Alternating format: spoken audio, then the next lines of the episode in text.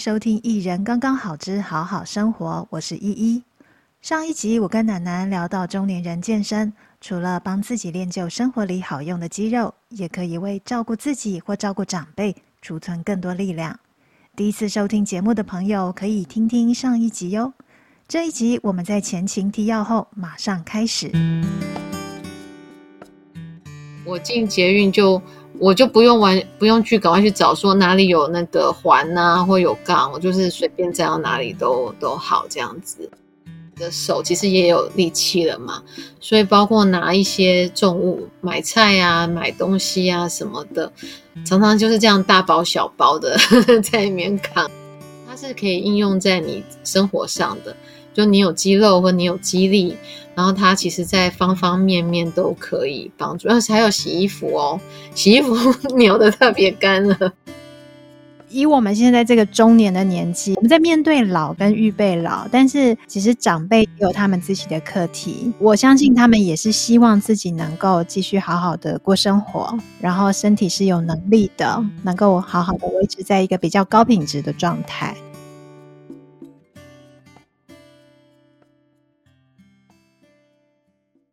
现在其实也有蛮多长辈，他们也去做重训的，就是这个观念有渐渐的让一些长辈们接受了，因为他们以前都会觉得我又没有要什么。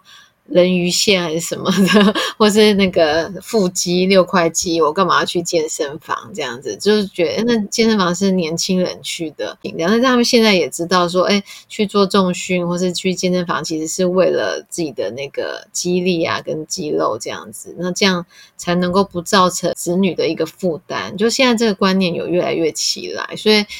只要大家平日现在进健身房，就会看到很多的长辈们，呵呵，就是一到五的白天的早上、早上或下午的时候，长辈们特别多。对，其实现在健身房也蛮常开那种银发班的，所以，嗯，我我想这种这个观念啊，还有就是大家对于比较好一点的生活品质的追求。都会让我们更愿意去健身。以前真的健身都会被搞得好像是为了要拍美美的照片，或者要秀那种几块肌才去的。其实不是，对啊，它是很有功能性，它就是一个很日常生活的一件事。然后大家都以为自己会变成那个肌肉男，或是那种大肌肉，其实没有那么容易，很难的，真的很难的。你练了之后就知道。对，当你真的练出来的时候。你会很爱惜你的那些肌肉的，嗯、得来不易啊！哦、对，得，所以不能让它流失，这就是为什么要持续。对，因为就是不进则退，今天一旦停下来，慢慢它又会开始流失了。真的，真的，奶奶以前在做那个熟龄媒体的时候，好像曾经有做过长者的那个健身的专题，是不是？对，因为我自己也很有感了嘛，所以我就会。很想推荐给我的读者嘛，那因为我们熟龄媒体读者就是大概就五十五岁以上这样子，所以我就一直有在做这种熟龄重训的题目，从文章啊，然后一直到去拍影音。那时候那时候跟一位健身教练一起合作，就是送给爸妈的十堂逆龄激励课。然后到后来其实还有开线上的激励课程，这样子就是在疫情的期间。对，都是很希望把这个观念给带给这些熟龄的长辈们、读者们。那再加上这几年，就真的看到一些风气也起来了，所以也也蛮高兴的。那就像刚刚也有提到，就是现在一些很强健的长辈，其实是有越来越多。那有练的长辈，真的其实可能不输，应该是不输年轻人的哦。包括他举起来的重量啊等等，都不输年。然后。啊，走起路来真的就是健步如飞哦，就不会是你以前看到，不是朱自清看到那个爸爸的背影哦。对，对，对，我们就可以翻转这件事了。爸爸的背影怎么一下就不见了？就是追不上他的车尾灯。对对对，嗯，我们希望未来有越来越多这样的长辈，包括我们自己未来如果也能是这样的长辈，儿女就不用担心了呀。我有一件事情想要请教那你之前在做那个专题的时候啊，嗯、有愿意去健身的长辈，可能他们他们是不是原本就已经有那个比较有概念的？应该是，就是我觉得有一些长辈是比较有这种意识的。然后，哦，然后还蛮特别，是蛮多，其实是也是像一样是子女的关系哦。然后，然后我发现，像因为很多健身教练，他们也会先去影响他自己身旁最亲近的长辈嘛。成功的话很，很有些父母就会被拉进去，所以很多教练他的爸妈可可能就是得先当他的那个课学生，他的学生这样子。所以这样子的长辈，如果你身旁刚好有。一些后辈在做这这些相关的那个，不管是从从事这个行业啊，或是有在有在练的话，他们可能会被影响。对，然后我知道有一些长辈又是出于说，其实难免就是大家身体老化之后，一定会有一些状况。那有些是因为有些状况之后，那刚好有一些机缘去，也许就像一是从物理治疗再进入到运动，他就真的发现恢复了，有帮助。然后才才这样子进入的，就原原来可能是因为身体有一些疼痛或毛病，但是因为透过运动发现获得改善，就开始持续下去，所以这观念就开始越来越普及哦。那我再提一个，嗯，就是说，其实，在这些长辈群里哦，谁是他们的网红？其实就是一些，其实就是他们这些群里的一些 opinion leader 啦。他们其实比较相信的是这些。身旁的朋友嘛，对不对？胜过胜过电视上的什么明星啊，或什么的。对，年轻人的时候，我们可能都看那些代言人啊，或者明星们。但是对于长辈们来讲，眼见为凭。如果我的朋友明明去年不是长这样，他今年怎么 怎么变成变了个人？对，他明明。明明以前那个爬山都爬在最后面的，怎么现在超车了？这这个对他们来讲是很大的刺激，所以说他他们比较会受到自己的一些朋友群的影响。那尤其是看到对方怎么有这样子惊人的改变，他们就会觉得，哎，那你是是做了什么啊？去了哪里？他们就很容易就可以会被推荐啊，也会去一起去从事这个活动哦。哦，因为其实我刚才就很想要问奶奶一个问题，就是说，因为有一些长辈啊，也不要说不一定是长辈啦，有有可能像我们这个年纪啊，四五十岁的人，在我们想要影响我们身边一些还没有运动习惯的人，也开始慢慢培养运动习惯的时候，常常会遇到一些困难，他们都会有百般的理由。说不对，然后这这种人就很难影响嘛？我都有时候，我刚才就是很想要问你，那个影响他们的契机到底是什么？刚才听起来好像要让他们看到一个他们认为跟自己差不多的人，突然有一个很大的，而且是正面的转变的时候，诶，其实可能就是一个最好的方法了。对，他这样就是让他们被刺激到这样子，嗯，对，因为他说多少会觉得说，哦，他可以这样，那我应该也可以这样子，对，对，因为你让他一直去看那些年轻的那种健美的那些男女，对他来讲，他也不会有那个投射感嘛，那就觉得你们年轻人啊，对，当然会这样，但是他如果看到跟我同龄的。而且去年去年明明不是长这样的，对，他其实会有这种同才的刺激，对，然后再办个同学会什么，可能那个 刺激就更大了。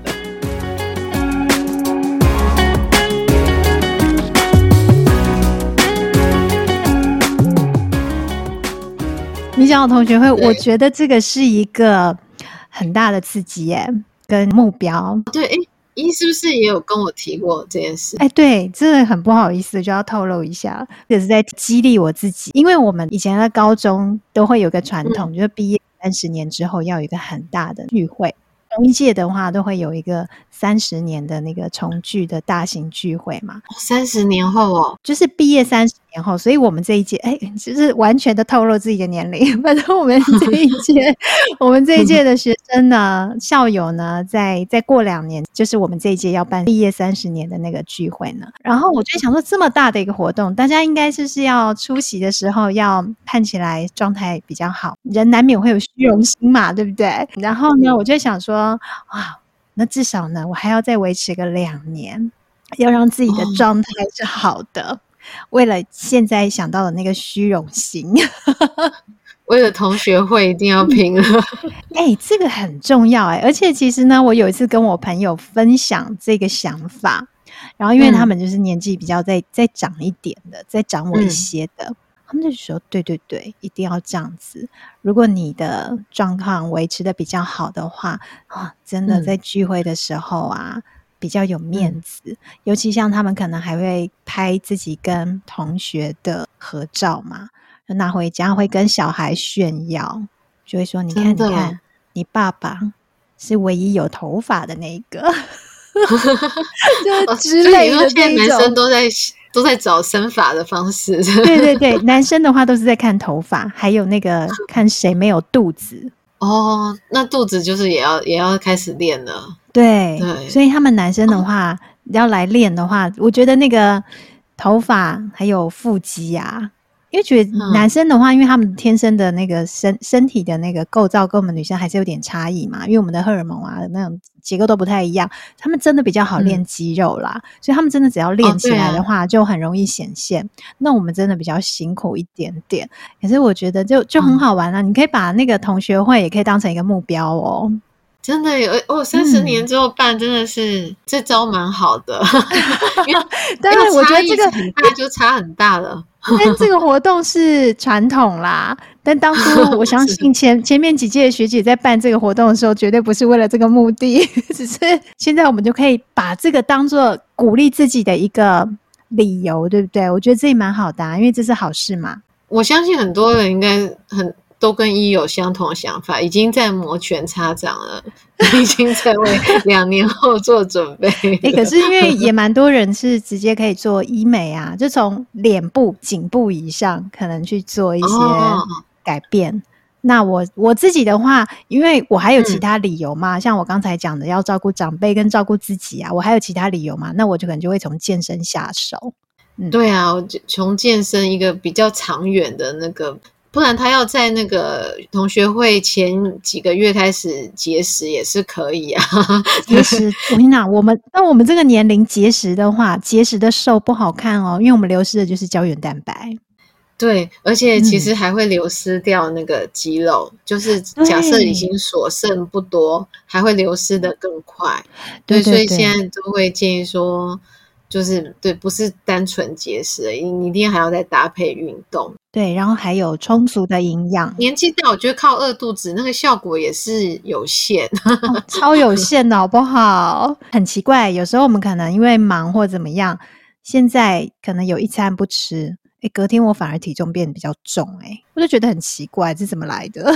哦，真的、哦，这样我是没有量过，因为我我我我是那个天天在量体重的人。哦，对，我的体重机还有可以体脂，就是可以看一个趋势。嗯，我真的是被那个盐酥鸡，我的那个体脂吓到了，所以我连体脂计都买了。哦，其实看体脂是更更好的、更准的。对，啊、对，不过因为一般家用的那种体脂计，它它是用身体的水分来做换算的。嗯，嗯，所以它跟你每天的身体的水分就是会。每天会起起伏伏啦，那可是你至少可以看一个趋势，对，看个大概这样子，对对对，嗯、这样子可比较可以警惕自己，就哎，怎么还没有下去？哎，练的还不够吗？除了看体重数，也要参考那个体脂，这样对对对，才才准确一点。因为我觉得也很好玩，就是以前人家会说都在看什么样的一个范围。的 BMI 值是正常的，嗯、是好的。哎、欸，现在 BMI、嗯、大家也不看了，就是看体脂率。对啊，看体质，对，然后或是还有一些更更复杂的一些计算，这样子。对，那个更复杂的计算可能已经超出我们的数学能力了。对，直接靠直接靠机器换算。也有人把这些写成公式哦，哦对，只要输入几个数字就好了。对对对，就可以知道自己的那个状态。这个也许可以下回来分享。我觉得像刚才啊，奶奶你有提到，就是说在同才团体里面，其中有一个人、嗯、他的正面的一个转变非常大的时候，可以影响其他人，也想要哎，他怎么？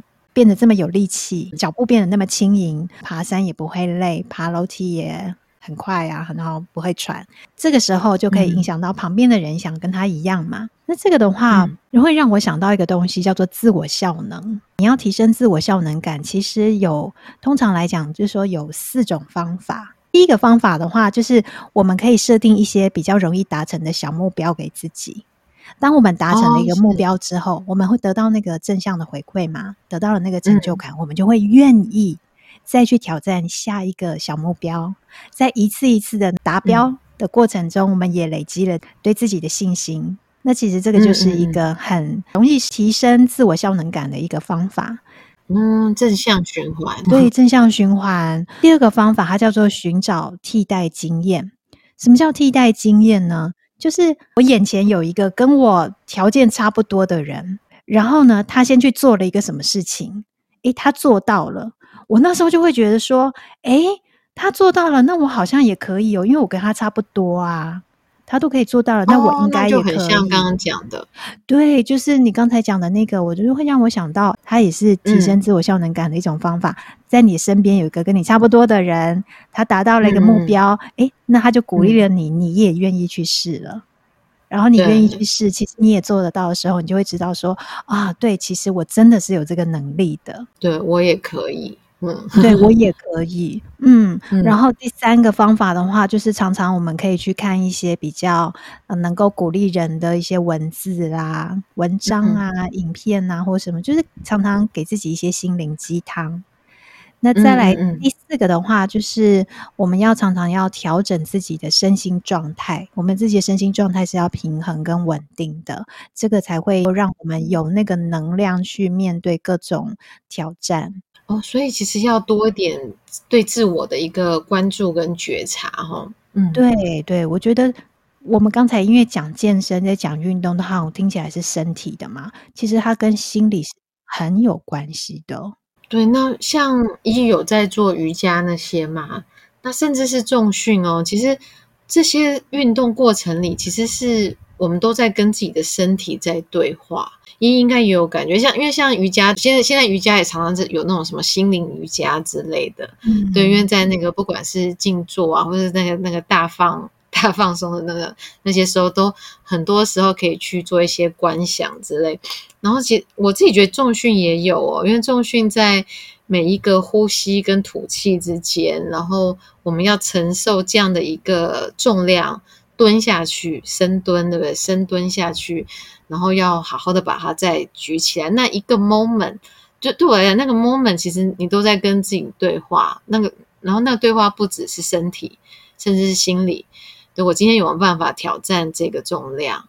对，那我是要用我的吸吐，我要在什么时候吸，什么时候吐出去，然后帮助自己把它给举上来。我觉得这。运动其实也是你很好去跟自己，不管是身体跟心灵对话的一个很好的一个时机。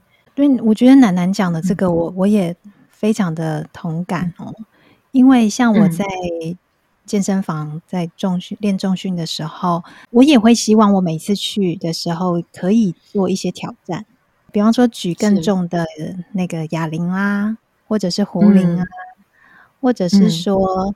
使用教练在教我们做要求的一些动作的时候，我也愿意去做比较进阶一点的动作。嗯、我会希望每一次自己都能够有一些进步。其实你在接受挑战的那个当下，真的是那个 moment，你还是会对自己有一些怀疑。你真的会有怀疑，我会想说：我做得到吗？我真的要接受挑战吗？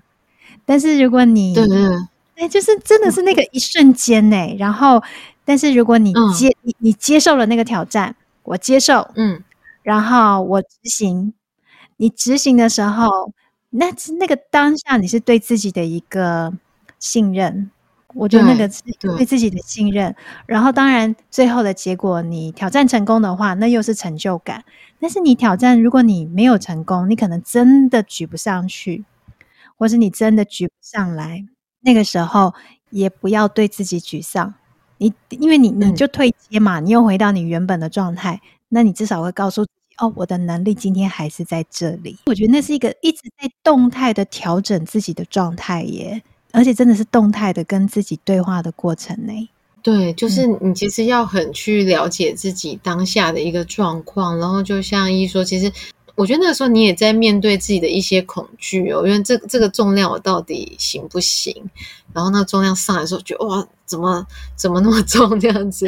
但是 搞不好，其实你你愿意去挑战，你就就成了这样子，对啊。然后像我我的教练，因为我们有时候不是要做个好几下，嗯，对。然后有有时候我教练叫我不要这么容易放弃，不要觉得哎好像也不行，就 把它摔在那边。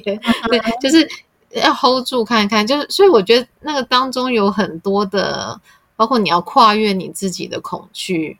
然后，但是你也要适时的知道你自己的那个点在哪里，这样子，因为每个人每天的状态都不太一样，也不能去逞强。嗯、所以我觉得，哎，我就觉得，其实是是蛮微妙的，在这个运动当中的体会。嗯。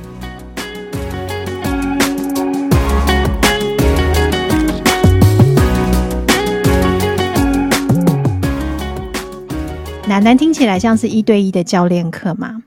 嗯，那我现在的话是小小团体课、小班制的团体课，哦，所以我还是有几个一起上课的同学的，但每一个人的状况都不一样。我觉得在那个过程中，你可以看到每个人的个性是不太一样的，因为每个人都不一样。然后，所以其实，在那过程中，你也会也已经很习惯，你不会再去跟人家做比较了。嗯，你会专注在自己身上，因为你眼前的这个挑战。哎，举哑铃是你自己在举，哎，你举不举得起来？你不是在举给别人看的。其实你要回归到你自己身体举不举得起来，所以其实你看自己就好了。对，不是在跟人家比重量的。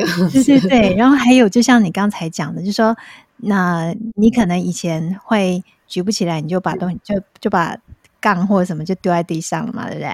但是呢，我我们看到就是个性都不一样，有人可能就是这样放掉的，那有人可能就是哦闷着头。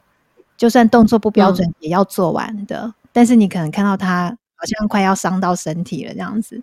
那我的话，对对对，这样也会容易受伤。哈，那我的话是比较比较吵一点，我可能就是那种会一边挑战，然后我觉得很累的话，我就会一直大叫，但是我又把它做完了那一种。所以就是会在健身房里面大叫的那一种，没有叫很严重啦。就比方说甩战神呐，我真的手很酸呢、欸，我当然就是会。叫一下，会啊一下这样子，对但是不至于像那个，因为有些男生举超重，然后都要发出很 很大的那个嘶吼，像野兽般的声音。我我没有啦，我没有到那地步啦。对，但是我后来发现他们这个嘶吼也是在出力的一个帮助，这样子。对对对，因为其实我因为我们把声音喊出来的时候，其实我们是在吐气，然后那个其实是有有一个提醒呼吸的作用。因为有些人他会在运动的过程中忘记呼吸，那还蛮危险的。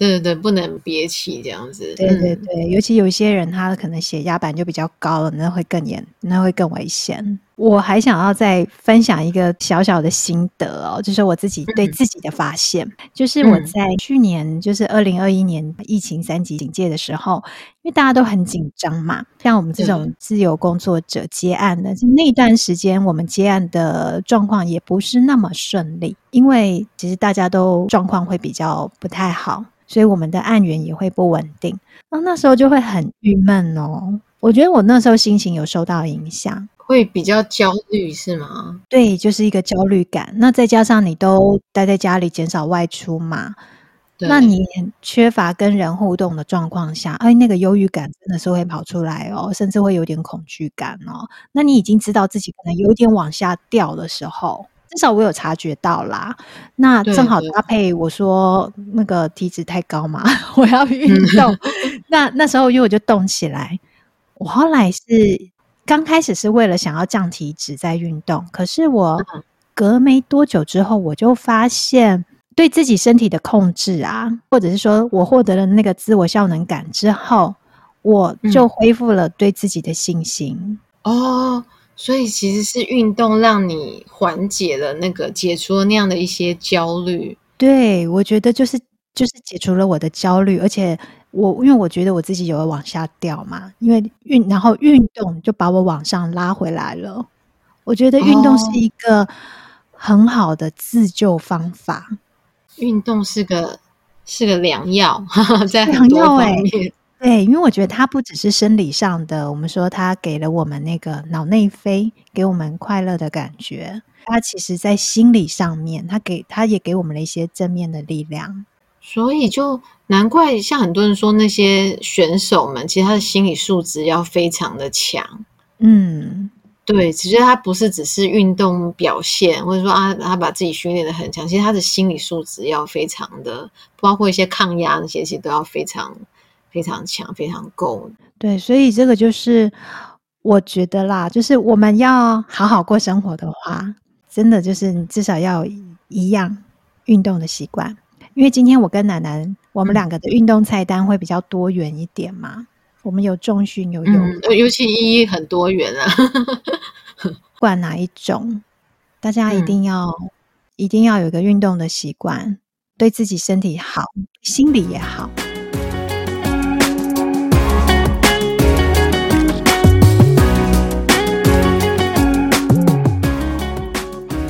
我分享一个比较废的，我我没有像一这么这么勤快这样子，我也都我也都不量体重的哦，我是很早就下定决心不量体重，就是让衣服来告诉我。但其实衣服发现紧的时候，代表你你也已经胖蛮多的了。但是我想说的是，因为我我觉得大概女生其实大概三十五之后吧。其实是真的就会蛮易胖的，这样就是你会发现你，你如果你照以前吃法，然后没有运动的话，其实就是日积月累在在积存这些脂肪，嗯，你就会发现自己慢慢慢慢的在增加，然后然后那时候我可能会，你可能我可能会怀疑说，哎。啊，我喝水也会胖吗？这样子，真的会胖。但是就是因为 没有动嘛，你你只有进没有出这样子，嗯。但是你的那个你的代谢是在往下滑的，何况又没有在运动，嗯，那个代谢就是更掉这样子。嗯嗯。所以就是真的会觉得，哎，怎么吃一吃会有些有些大餐，怎么就是就是胖，就慢慢就这样胖上来。我刚说比较废是说，有了运动之后哈，我我真的比较。不担心那个胖这件事情，那到底有没有胖？反正我是穿衣服来感受就好了。我我不太管别人怎么看，这样对，就是有了运动之后，那好好歹这个运动会帮你消耗掉那个你吃多的一些或者一些脂肪，这样。然后，所以我因为我很我很爱吃啦，所以我在想说，如果像我这种爱吃的人，然后年纪又 越来越大的话，想要继续继续那个逞自己的那些。口腹之欲的话，我是一定得运动的，不然真的就是只有越来越胖一途这样。而且胖的时候你就不敢吃了，对，你越越胖的时候你又不敢吃，而且心情这样子其实很听起来很不好哎、欸，对不对？心情很不好啊，因为你看你刚说我想吃又不能吃，不敢吃，然后吃了又胖了，胖了心情又不好，我觉得好像就在一个恶性循环里面哦。对，就是然后也吃的不够尽兴。然后啊，然后对，然后又又一直 在胖这样子。但是加了运动之后，就不用那么担心，你就稍微你就真的可以去吃你你想吃的，就不要一直不用一直怕说啊那个，对，因为我觉得女生多少嘛，就是总是会担心一下身材，然后常常就是啊，是不是今天吃吃太多或什么的？那在。把运动加进去，帮你做一些燃烧哦。尤其是它真的是可以帮助我们提升那个代谢率，因为就是随着年纪大，代谢也是在下降的。那它能够帮你再拉回来一些的话，那你就多一点点的本钱可以吃这样子。那中秋节快到了，哎，我们那个节目出来的时间可能已经是过了中秋节了。过中秋就更更要更应该了，对对，你就是已经吃了这么多的蛋黄酥月饼，然后现在一直在炒蛋黄酥，对不对？贵贵的蛋黄酥，对，又吃了蛋黄酥，蛋黄酥一颗又好几百卡热量，然后又是烤肉什么的，就是还是要吃啊，然后。那吃完再靠一些运动把它给代谢掉，这样子。所所以我的肺是说，爱吃的朋友们，就是加入运动的话，你就可以继续的那个，还是比较放心的。对对对，吃的比较放心。就是其实啊，因为我们人每天都有一个基础代谢嘛。你有运动的话，你的基础代谢会比较高。那基础代谢其实它就是我们就算不动，我们躺在那里，整天躺在那里，我们身体因为器官要运作嘛，嗯、它还是会消耗我们的热量，所以就就是那个那些热量，我们躺在那里也要那么多。你绝对不能够用不吃来想说自己会变瘦哦，因为这会有什么严重的后果呢？因为你身体就是要消耗那么多的热量，你又不吃东西，你的身体就启动一个防卫机制。那我们刚才为什么说你连喝水都会胖？因为你连喝水，身体就会觉得说：“哦，救星来了，然后什么都要抓住。你今天可能喝的是一个果汁，嗯嗯、我跟你讲，那个糖分可能就完全百分之百吸收，哦、因为身体有危机，可能要生存啊。对呀、啊，它有生存危机啊。你不如提升你的基础代谢率，你的身体就是要消耗那么多热量。那这样子的话，你搭配起来，你也可以吃比较多东西嘛。嗯、如果你是一个喜欢吃美食的人，有运动的话，真的吃起来会比较自在一点啦。嗯，而且不只是热量。吃，其实你一定要吃够你的基础代谢需要的那一些热量。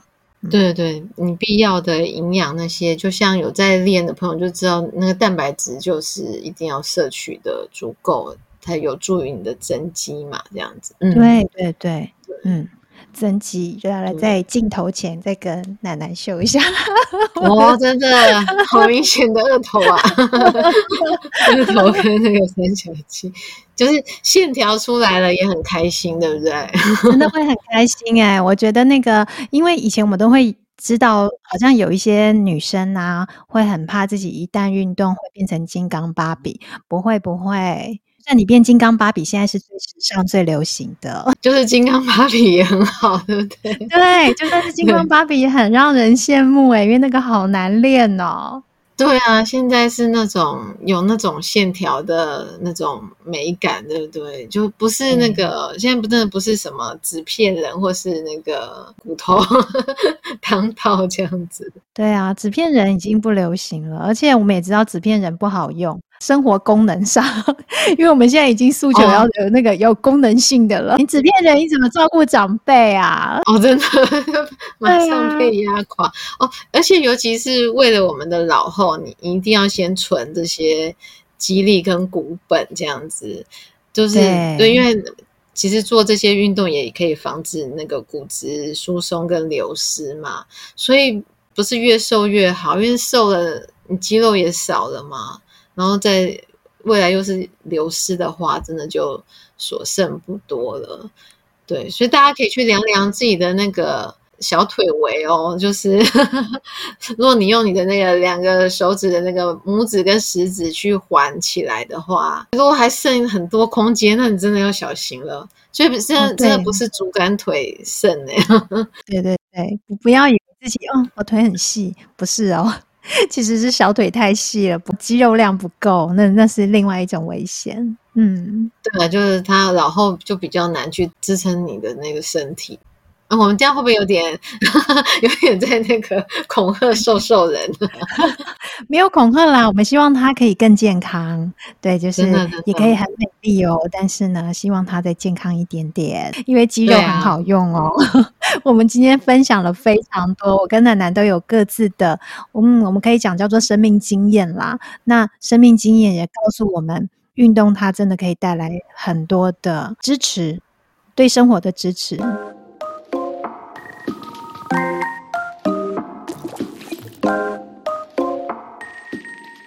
其实我是一个，我是个体育很烂的人，对，就是我是那种从小体育最分数最最差的，然后在班上体育是那个倒数的，所以我自己觉得，哎，今天自己可以在这边跟大家讲运动或讲讲激励，我自己都觉得不可思议这样子。我很感谢重训的，真的就是这件事情让我维持到现在，然后一个。因为从小体育表现很差，然后就不爱运动，然后也就造成了三十五岁之后的一些 恶性循环。